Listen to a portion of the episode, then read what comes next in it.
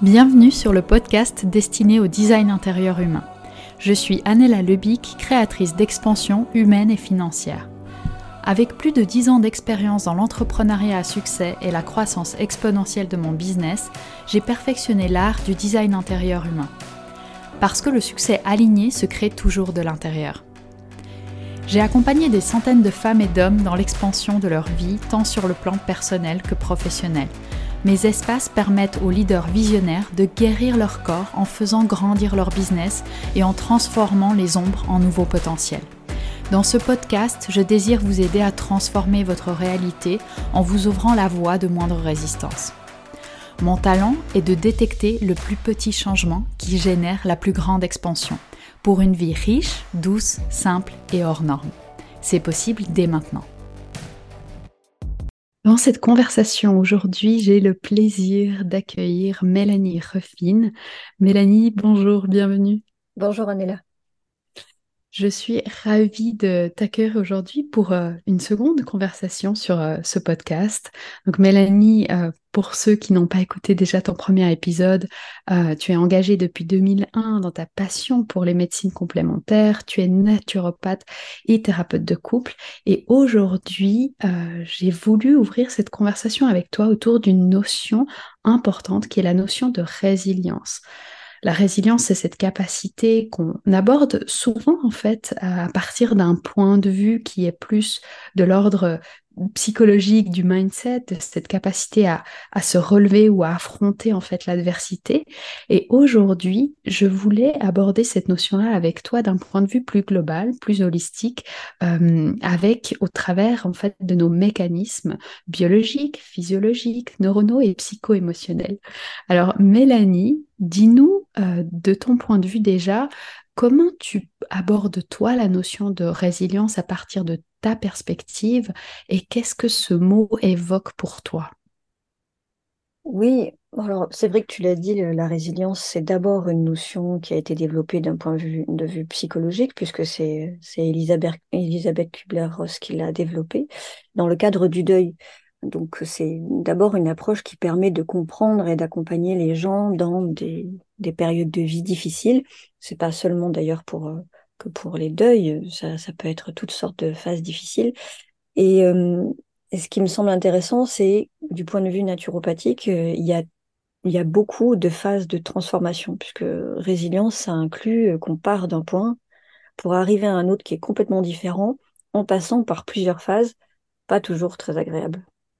Et en naturopathie, ben, ça c'est, ça passe par le fait de solliciter, de soutenir les capacités de régénération, les capacités de guérison, hum, par exemple, ou de détoxification, hein, si on parle simplement du passage des saisons, euh, pour euh, pour pouvoir arriver à un autre endroit qui est un autre état d'équilibre.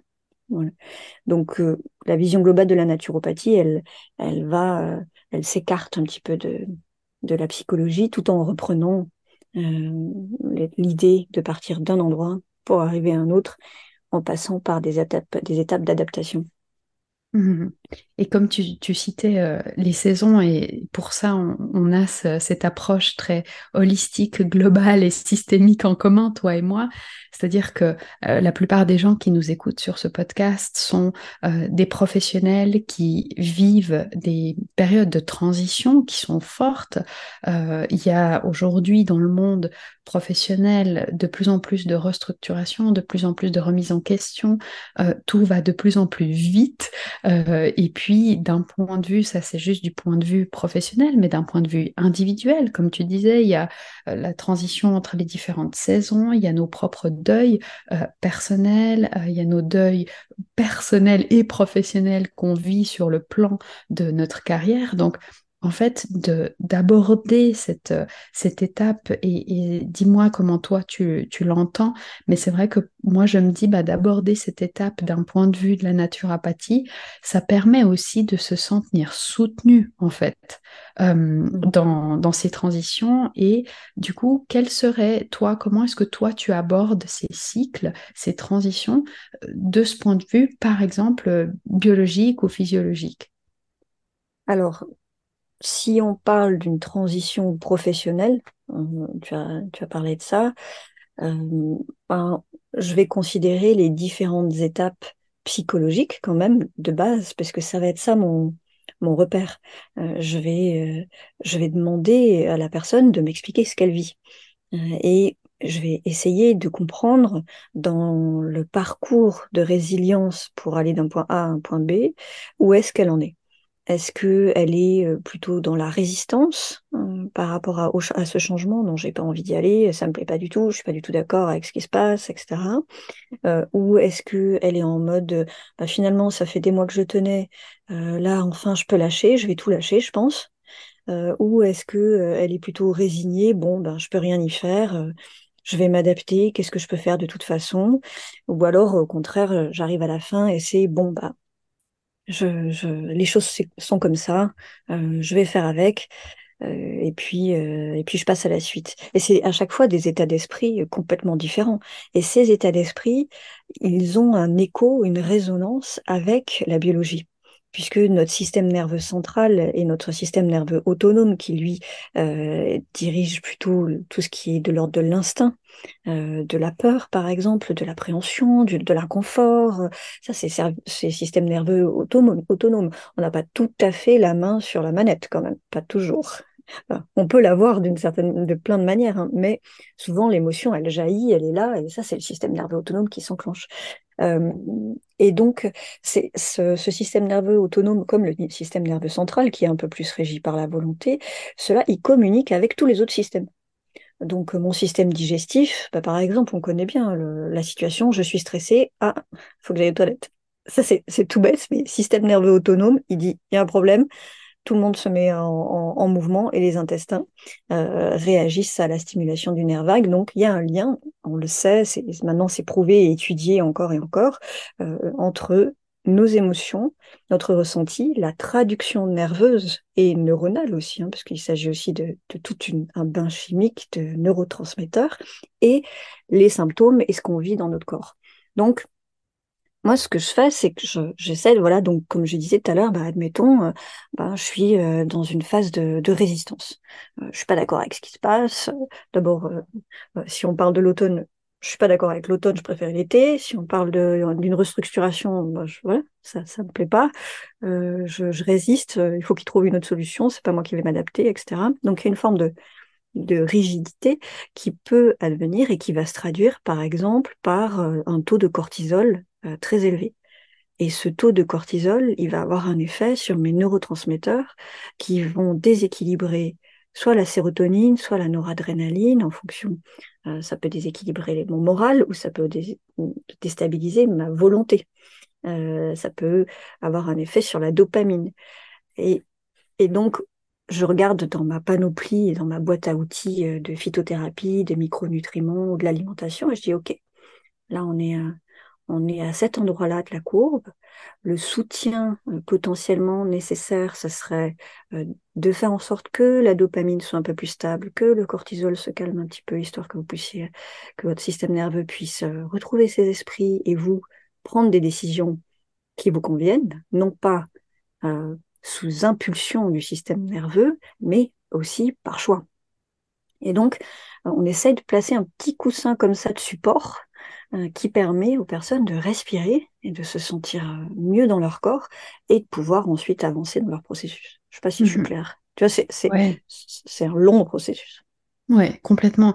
Et, et, et, au-delà de la longueur aussi, il y a la complexité en fait des, des interactions de tous les systèmes. Et c'est pour ça que euh, quelque part, je, je, trouve toujours essentiel de rappeler cette importance d'une approche beaucoup plus globale et holistique parce que on ne peut pas avoir une solution uniquement avec une porte d'entrée. C'est-à-dire que pour aller vers un épanouissement, pour aller vers de la croissance, pour aller vers de l'expansion, ce ne sera pas uniquement en jouant sur l'aspect euh, physiologique, biologique que tout va bien se passer, ou uniquement en jouant sur le mindset.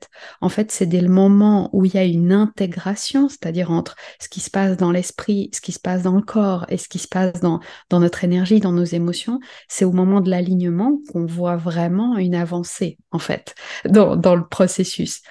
Et, oui, oui c'est un grand tableau de bord avec plein de variables. Et, Ouais. et toutes répondent les unes aux autres, c'est ça qui est, ce qui est passionnant, je trouve. Ouais. Et, en plus, pour ajouter à cette complexité-là, c'est que ce tableau de bord ne réagit pas de la même façon en fonction de nos expériences, de nos traumas, de notre vécu, de notre environnement. Et donc, en fait, c'est pas de se dire, ah bah, avec tel tableau de bord, c'est ça la formule magique qui marche, euh, mais c'est plutôt de se dire, avec tel tableau de bord, on peut avoir telle corrélation, euh, il y a tel bouton sur lesquels on peut, on peut jouer, comme tu disais, avoir un coussin, euh, un peu de, de, d'aide qui peut venir de diverses euh, parts et, de se dire en fait tout ça ce sont des curseurs avec lesquels on peut bouger mais de pas euh, en tout cas moi ce qui m'avait euh, à l'époque où j'avais mes, mes, mes, problèmes de santé ce qui m'avait aidé c'est de me dire mais en fait, la naturo, où tout ce soutien, tout ce support de réseau que j'avais mis, de thérapeutes qui étaient là, et toi, tu faisais partie justement de ces personnes qui m'ont vraiment aidé à reprendre le pouvoir là-dessus, sur le fonctionnement de mon corps, sur, bah, en fait, c'est une aide. C'est pas euh, tricher, comme moi j'avais l'habitude de le penser avant. C'est pas tricher, c'est pas juste un pansement, c'est vraiment une aide pour développer des ressources, ou en tout cas libérer des ressources sur un autre point qui vont me permettre d'exprimer. Euh, ouais. mon, mon, pouvoir d'exprimer mon action, de pouvoir me remettre en mouvement en fait. Oui, c'est vraiment ça. Toi, tu dis libérer des ressources. J'ajouterais euh, mobiliser des ressources parce que euh, on met une petite cale on met un soutien là, un support, que ce soit, il peut être de plein de natures différentes. Hein, ce, ce, support, ça peut être mon hygiène de vie que je revois, ça peut être mon hygiène sociale, l'environnement dans lequel j'évolue, ça peut être euh, les activités physiques, la méditation, euh, enfin toutes sortes de choses, et la naturopathie, mais ça, ça en fait partie, mais c'est un parmi d'autres. Et euh, enfin moi, ce, ce qui me semble vraiment important maintenant, c'est ok, je mets ce, ce support là mais c'est pour libérer et pour mobiliser des ressources qui sont là, mais que je, je, auxquelles j'arrive pas à avoir accès parce que je suis prise dans des symptômes et dans un peut-être un mal-être ou dans un déséquilibre. Euh, bon, moi je le traduis par déséquilibre des neurotransmetteurs, mais en gros un déséquilibre psycho-émotionnel qui font que j'ai une espèce de brouillard et euh, je sais plus trop. Euh, mon navigateur il est un peu perdu, mon navigateur interne, mmh. alors que ben Mmh. Voilà, on met des supports euh, et euh, à un moment donné, on passe au-dessus de la couche de nuages et on dit ah voilà, en fait, je vais, le nord c'est là-bas pour moi. Mmh. Et on récupère, euh, voilà, on, on, remobilise nos propres ressources pour faire les choix euh, qui sont importants pour nous à ce moment-là. Mmh. Ça ne solutionne pas, pas tout. Et et après, il y a cette, euh, il y a une boucle de rétroaction, c'est-à-dire ce que je mets en place pour me soutenir m'aide à y voir, plus clair.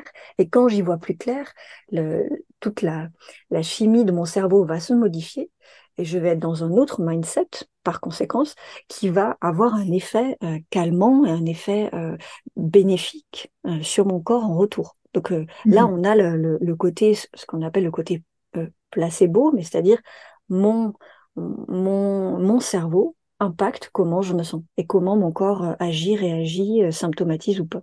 Donc c'est pas que dans la tête, mmh. c'est pas que dans le corps, c'est dans les deux et les deux communiquent en permanence.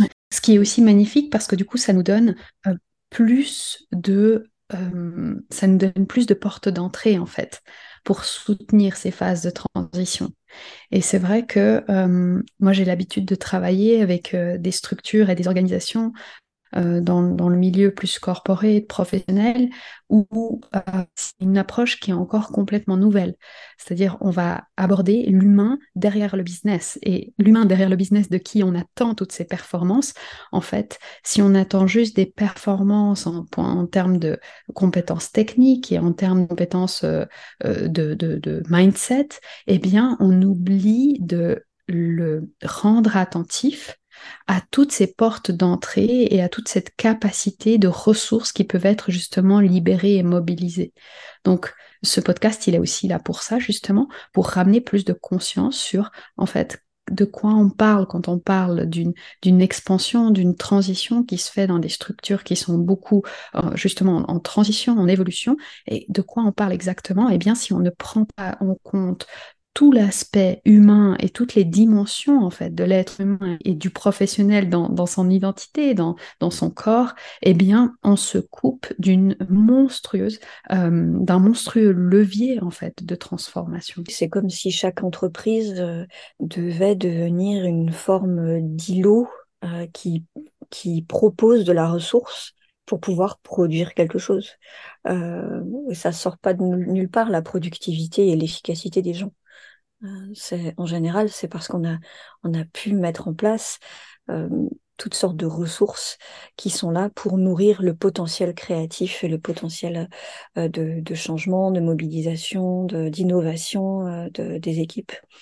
Et bon, c'est vrai que en cabinet, j'entends beaucoup de récits de personnes qui sont dans le milieu professionnel et qui ont la sensation d'être pressées comme des citrons euh, et de, ne plus savoir où chercher des ressources et de devoir mobiliser vraiment très très loin leur, euh, leur capacité, de, devoir aller chercher très loin leurs leur euh, ressources pour, pour y arriver. Et ça me chagrine mmh. toujours un peu parce que je me dis, mais l'entreprise, c'est quand même le, c'est le prolongement de, de, notre vie privée. Euh, on passe beaucoup de temps dans notre entreprise et euh, on arrive souvent dans le privé à dire ah, je vais je vais faire du sport, je vais m'occuper de moi, je vais passer du temps avec ma famille, avec mes amis, euh, je vais faire des choses qui me font du bien. Et une fois arrivé dans le milieu dans le milieu professionnel, on ne devient qu'efficacité. On est censé devenir que un modèle d'efficacité. Mais de, comment ça Moi, ça me laisse un peu perplexe. Je, du coup, je réfléchis avec eux euh, à comment on peut faire pour que euh, pour gagner justement en, en, soutien au mmh travail, qu'est-ce qu'on peut mettre en place? Alors des fois, c'est des, des, solutions simples, hein, comme tout bêtement un, shaker protéiné qui permet d'apporter au cerveau suffisamment euh, d'acides aminés pour produire des hormones de résistance au stress. C'est un levier comme un autre, mais ça ne doit mmh pas être le seul. C'est pas comme si un shaker protéiné allait tout résoudre, non. Ce mmh serait pas réaliste. Et tu vois, justement, quand, euh, en disant ça, ça me fait penser, tu sais sûrement que donc moi j'accompagne euh, vraiment cette, cette transformation euh, dans, dans, dans, le milieu professionnel. Il y a énormément aujourd'hui une thématique qui revient souvent, que ce soit dans les équipes, dans les structures ou alors auprès des indépendants avec lesquels je travaille. Euh, la thématique, comme tu disais, de, de du burn-out en fait. Enfin, tu l'as pas nommé, mais tu vas être pressé comme des citrons, en fait, jusqu'au moment où on se crame notre système intérieur. Euh, est-ce que toi, justement, dans cette euh, approche, euh, tu as des, est-ce que ça peut être euh, des, obstacles ou bien est-ce que tu vois des drapeaux rouges, tu vois, qui viennent vraiment euh, annoncer justement là, il va y avoir besoin hmm. de mettre quelque chose en place d'un point de vue euh, physique, biologique, d'un point de vue du soutien justement, même au-delà du côté psycho-émotionnel, parce qu'avec le burn-out, on pense souvent au psycho-émotionnel. Et c'est vrai que euh, sans avoir cette approche euh, naturelle personnellement, ben moi j'encourage toujours les gens justement à s'entourer aussi d'un point de vue euh, de ce qu'ils peuvent faire, d'un point de vue physique, d'un point de vue de leurs activités pour aller chercher ça. Ça demande de responsabiliser énormément les individus, en fait, les professionnels dans, dans leur propre épanouissement et dans leur propre bien-être et leur pose de limites. Est-ce que toi, sur cette thématique-là, il y, y, a des choses qui, que tu auras envie de partager Oui, il y a plusieurs choses dans, dans ta question là. C'est que mon corps, c'est mon véhicule, euh, mon cerveau, euh, c'est celui qui m'amène plus loin. Et euh, alors moi, je, dans la première partie de ce que tu as abordé là, il y a, est-ce qu'il y a, est-ce y a des points rouges, est-ce qu'il y a des, des signaux d'alarme que, que je peux observer? Alors clairement, il y en a, par exemple la baisse de la motivation, la procrastination, la difficulté à se lever le matin. Et je parle pas juste juste sur euh, au moment du changement de saison par exemple où la luminosité baisse et où euh, on a un petit on a un petit creux. Euh, c'est des choses des phénomènes qui durent pendant longtemps. Ça peut être le, fog mental l'espèce de brouillard mental où les gens disent je n'arrive plus à émettre des priorités. Tout me semble prioritaire et d'ailleurs, je vais emporter mon travail à la maison le soir et le week-end pour pouvoir gérer toutes ces priorités en même temps, ce qui est complètement antinomique avec le terme même de priorité. Euh, et là, j'ai des drapeaux rouges. Là. je me dis, ah, bon, le cerveau, il commence à avoir euh, vraiment maille à partir avec euh, ce stress chronique. On est en burn-in, en faire toujours plus pour arriver toujours plus loin, alors que en, vrai, on est juste en train de s'épuiser et de vider les réservoirs, jusqu'au moment où le burn-out risque d'intervenir.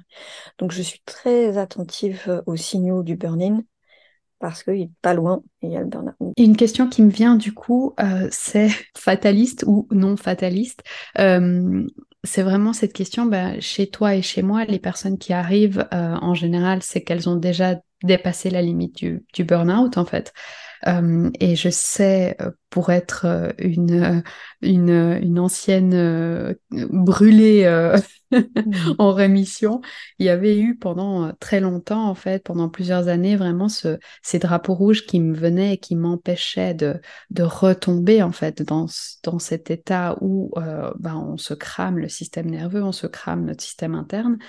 Et je me dis, mais est-ce qu'aujourd'hui, avant que les personnes arrivent chez nous justement pour euh, guérir de ces transitions en fait douloureuses, est-ce que c'est fataliste? C'est une vraie question que je me pose. Est-ce que vraiment on doit attendre aujourd'hui euh, que les personnes euh, se brûlent et que ce soit trop, que ce soit douloureux, qu'elles ne puissent plus en fait comme une validation de je ne peux plus me lever, c'est le médecin qui a dit que voilà, je suis en arrêt qu'est-ce que, est-ce que toi, tu as des pistes de euh, quel serait le message pour dire en fait, il y a l'autorisation avant que ça devienne trop, il y a l'autorisation et les pistes pour trouver une voie de sortie? Je pense à une chose, c'est euh, une chose qui, se décline en deux points, je pense, c'est l'entraide en fait.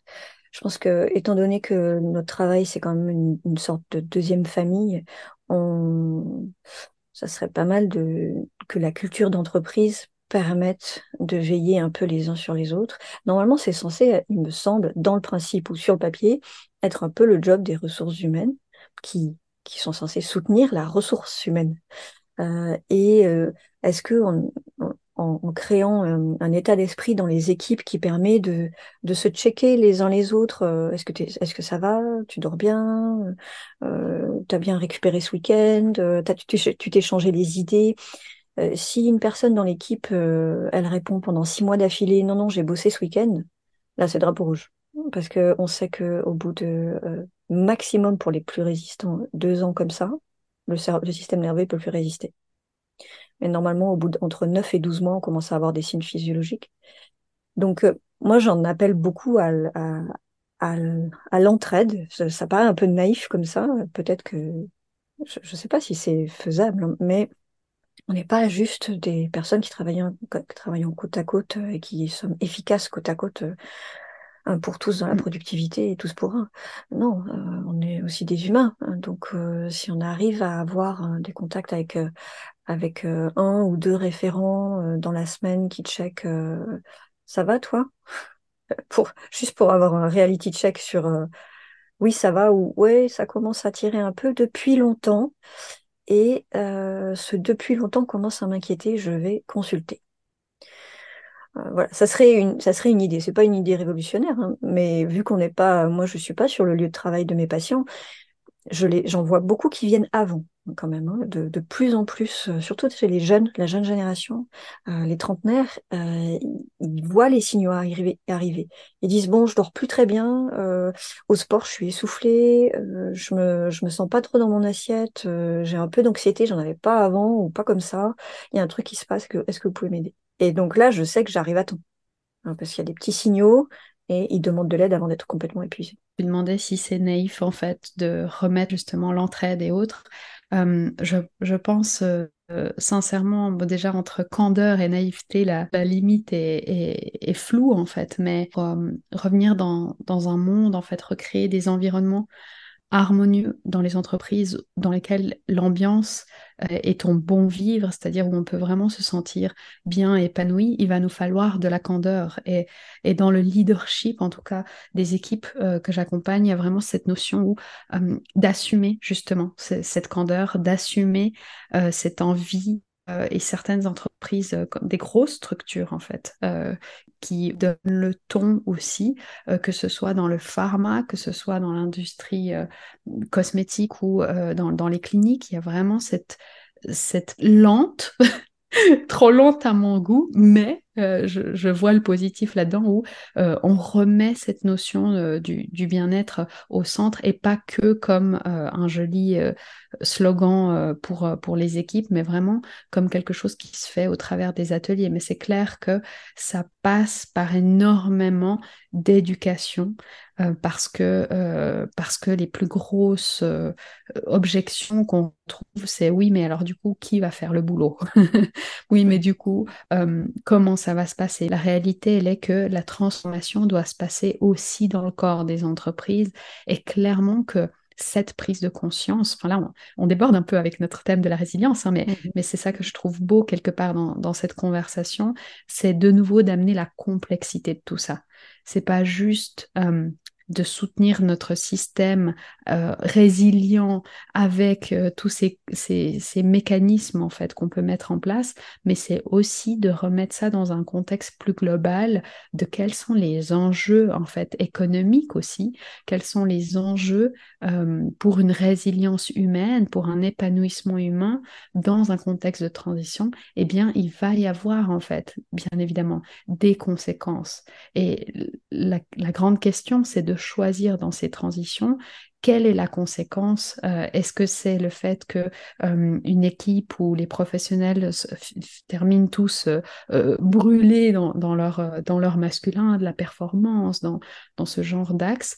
Ou est-ce qu'on se dit, ben, en fait, on accepte l'inconfort de la transition et on accepte que ça veut dire qu'on ne peut plus travailler comme avant en fait Ceci est une grande question. Je ne sais pas comment ça fait. Oui, oui, c'est une grande question. Je, visualise euh, là une sorte de web, de, toile d'araignée euh, euh, extrêmement complexe que forment ces entreprises où chacun compte sur l'autre pour, pour continuer à avancer, puisque c'est quand même des structures très souvent encore assez hiérarchisées. Euh, mais il y a, y a un, lien entre chaque élément. Donc euh, c'est sûr que si sur une équipe de 10, il y en a trois en deux ans euh, qui se crament, pour reprendre l'expression enfin, littérale du burn-out, ça pose vraiment la question de l'écologie de l'entreprise. Qu'est-ce qui, dans l'entreprise, dans la culture d'entreprise, a, a contribué à faire penser à ces éléments, ces bons éléments, hein, la plupart du temps, qu'ils pouvaient faire toujours plus, toujours plus, encore plus, euh, sans jamais que ça ne coûte à personne, en termes de santé ou en termes de coût, euh, de coût pour l'entreprise. Hein. Parce qu'une personne qui fait un burn-out, euh, c'est deux ans pour récupérer en moyenne. avec une sensibilité à la surcharge qui peut durer encore un petit peu plus longtemps selon les individus parfois. Donc, il y a un vrai coût. Donc, moi, je suis entièrement d'accord avec toi. Je pense que ça passe beaucoup par euh, l'information et euh, la réactivation des ressources à l'interne, mais vraiment, la ressource humaine, elle a besoin, on a besoin d'en prendre soin. Euh, alors, ça peut être les moi, j'adore les initiatives qui mettent, par exemple, j'avais vu à la RTS, ils ont des, ils ont des, des salles de, de, de sieste. Je trouve, ça, génial. Après, euh, il y a d'autres entreprises qui ont une salle de sport, mais bon, le sport, c'est pas pour que ce soit une compétition, c'est pour faire baisser le taux de cortisol, c'est pour vraiment aller euh, décharger euh, toute la surcharge nerveuse. C'est pas, c'est pas pour, voilà, pour l'aspect compétitif.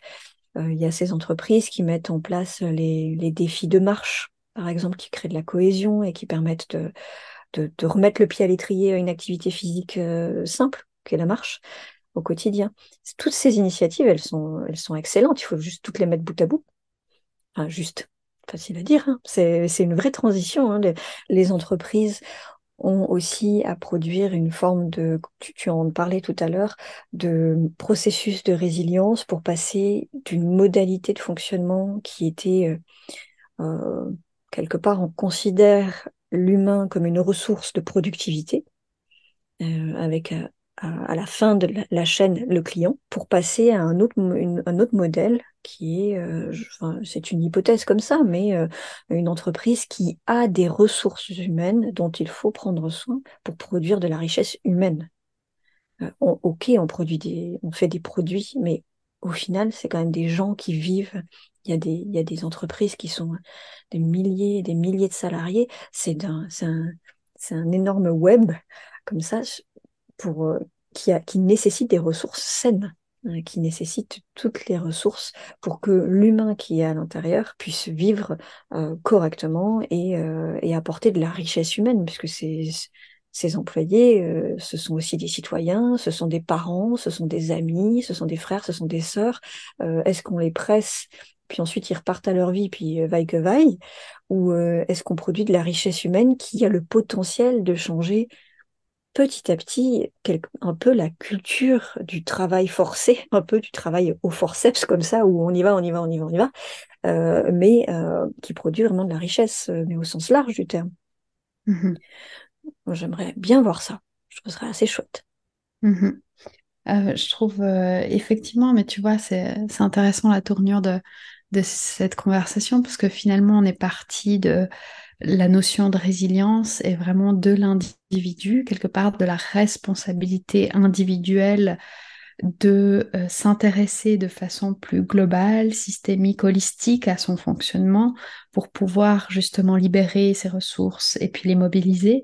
Mais on en revient aussi toujours à ce contexte, en fait, à l'environnement, à l'entreprise, aux organisations qui entourent cet individu et quelque part, il y a cette responsabilité partagée. Euh, parce que bien évidemment, euh, il y a besoin de prendre en compte, et, c'est ça que j'aime dans cette conversation, c'est que ça ouvre plus de questionnements que ça, n'apporte de réponses, et je pense, euh, pour moi, ça c'est une, conversation ou, un débat qui a de la valeur, parce que aujourd'hui, ces réponses-là, elles sont pas faciles, elles sont complexes, mmh. et ça demande du temps de mettre en place cette vision, d'incarner cette vision pour ce monde euh, professionnel qui est en, grande mutation. Et donc, d'avoir euh, aujourd'hui ces, questionnements. Donc, je ne sais pas là spontanément euh, si on pouvait terminer justement sur, ces, différents questionnements, mais d'un point de vue individuel, moi, ce que je verrais à la lumière de notre échange, c'est déjà d'un point de vue individuel de se demander, quand je suis dans un cycle de transition, est-ce que j'ai pris en compte tout le tableau? C'est-à-dire, est-ce que j'ai passé en revue en fait tout ce qui pourrait justement soutenir ma résilience dans cette transition comme mes mécanismes en fait bah, physiologiques, euh, psycho-émotionnels Est-ce que j'ai ce qu'il faut pour être soutenu dans cette libération de mes, ressources et le soin à mes ressources? Est-ce que toi, tu verrais une autre question? Non, elle est déjà très bien.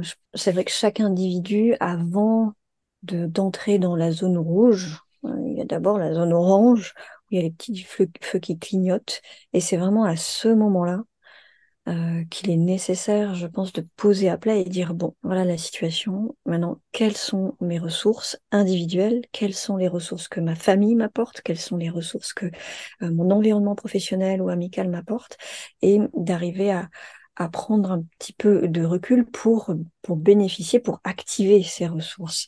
Euh, parce que ce que, et c'est très important, parce que je crois que ce que j'ai pu voir, c'est que quand on est dans la zone rouge, on peut plus faire ça. Parce que quand on est dans la zone rouge, la moindre goutte d'eau qui arrive dans mon vase déjà plein, c'est trop. Et mobiliser des ressources, aller chercher vraiment euh, mettre encore un peu d'énergie euh, dans la machine pour aller chercher de la ressource. Là, à ce moment-là, euh, c'est plus compliqué. Vraiment, c'est un, un cas concret que j'ai eu il y a pas longtemps au cabinet. Et, et la personne m'a dit, là où j'en suis. Ce que vous me demandez, c'était pas grand-chose, hein, prendre quelques capsules, euh, modifier un ou, deux, paramètres de son alimentation. C'était trop, c'était trop. Donc, euh, je me suis dit, ah, là, euh, c'est tard. On est tard dans la, dans, la progression, donc on va y aller plus doucement. Donc, je, c'est pas pour finir sur une note négative, mais je pense que chaque étape euh, est, importante. D'abord, euh, les conditions d'entreprise qui permettent un, bien vivre, un mieux vivre. Ensuite, quand ça tire un petit peu sur, euh, sur la corde, je suis en zone orange, là, je me pose. Et puis, voilà, comment je fais pour activer toutes mes ressources et repasser en zone verte. ça, c'est, je pense que c'est, ça, c'est prendre la responsabilité de, de, de mon bien-être enfin de mon équilibre, mmh parce qu'une fois qu'il est perdu, mon mmh équilibre, hein, bah, il faut un peu plus de travail pour le retrouver, c'est normal. Mmh le, chemin n'est plus le même après, euh, plus exactement. Et, ne pas sous-estimer justement tout ce que tu disais tout à l'heure, c'est-à-dire ne pas sous-estimer même si aujourd'hui mon challenge peut être un challenge d'équipe, de, de relationnel euh, ou de, je sais pas, de, de grande restructuration, ne pas sous-estimer dans ce challenge-là à quel point le fait de m'intéresser à mon corps, à ma biologie interne, à mon environnement en fait interne, à quel point ça peut justement venir aider cette stabilité face à, l'adversité, face au challenge, face au changement. Donc il y a vraiment de, voir ça parce que c'est vrai que souvent on fait un peu la part des choses, comme on disait, et euh, ce, que, ce que tu disais pour, euh, pour cet exemple de, cette patiente qui disait il a pas longtemps, euh, bah ça c'est déjà trop. J'entends aussi beaucoup souvent en amont de ça, la résistance c'est pas c'est déjà trop, la résistance c'est oui mais ça ça ne changera rien. ça ne changera rien. Parce qu'elle est loin, c'est ça. Parce que c'est tellement, on est tellement allé loin dans l'épuisement que là, le système nerveux, il, demande une seule chose, du repos. et après on, après, on peut négocier. D'abord, d'abord c'est le repos.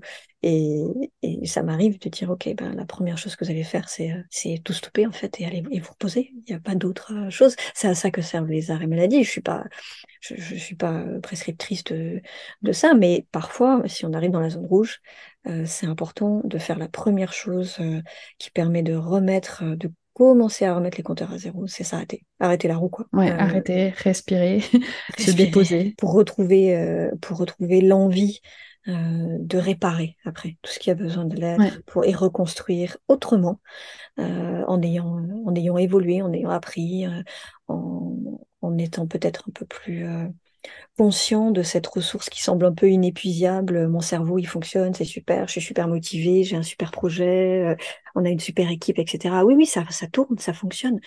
Mais euh, c'est comme un ordinateur, il y a quand même un système derrière dont il faut prendre soin. Et ça, on le sait, hein, je c'est le principe de la prévention même. Hein. Prévention active, ça c'est mon, travail. Euh, c'est, on sait que ça fonctionne, on va faire en sorte que ça continue. Et on peut tous faire de la prévention à son, à son niveau individuel, en se checkant de temps en temps. Il ne s'agit pas de, se monitorer pour tout et tout le temps, mais en, en ayant, en, euh, en étant un peu euh, notre propre conseiller euh, de, par rapport à nos limites. Quoi. Ça, ça dépend, de, je crois, aussi de l'âge qu'on a, parce qu'on n'a pas le même rapport à nos ressources selon l'âge et l'étape de vie dans laquelle on est. Mais ça, c'est un autre, c'est encore un autre débat et qui, qui, permet d'activer d'autres ressources parce que euh, quand on a 25, 30, 35, voilà, et plus, ben, on n'active pas les mêmes ressources quand il s'agit de, de se mobiliser pour pour changer ou pour euh, aller vers euh, une autre étape de vie ou une autre étape de carrière. Et ça, ce sera potentiellement euh, le sujet d'une prochaine conversation.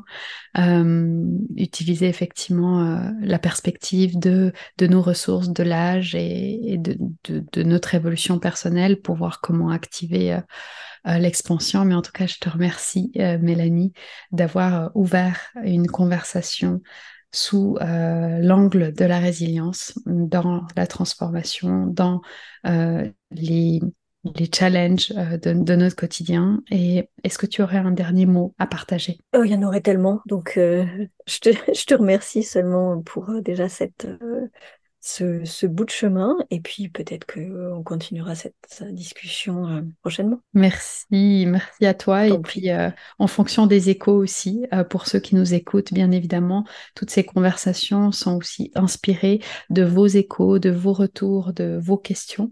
Donc bien évidemment, en fonction de ce qui résonne chez vous, laissez-nous un mot, un commentaire et on pourra poursuivre les conversations à la lumière de, de vos retours. Donc je vous remercie et une toute belle journée, Mélanie. bientôt.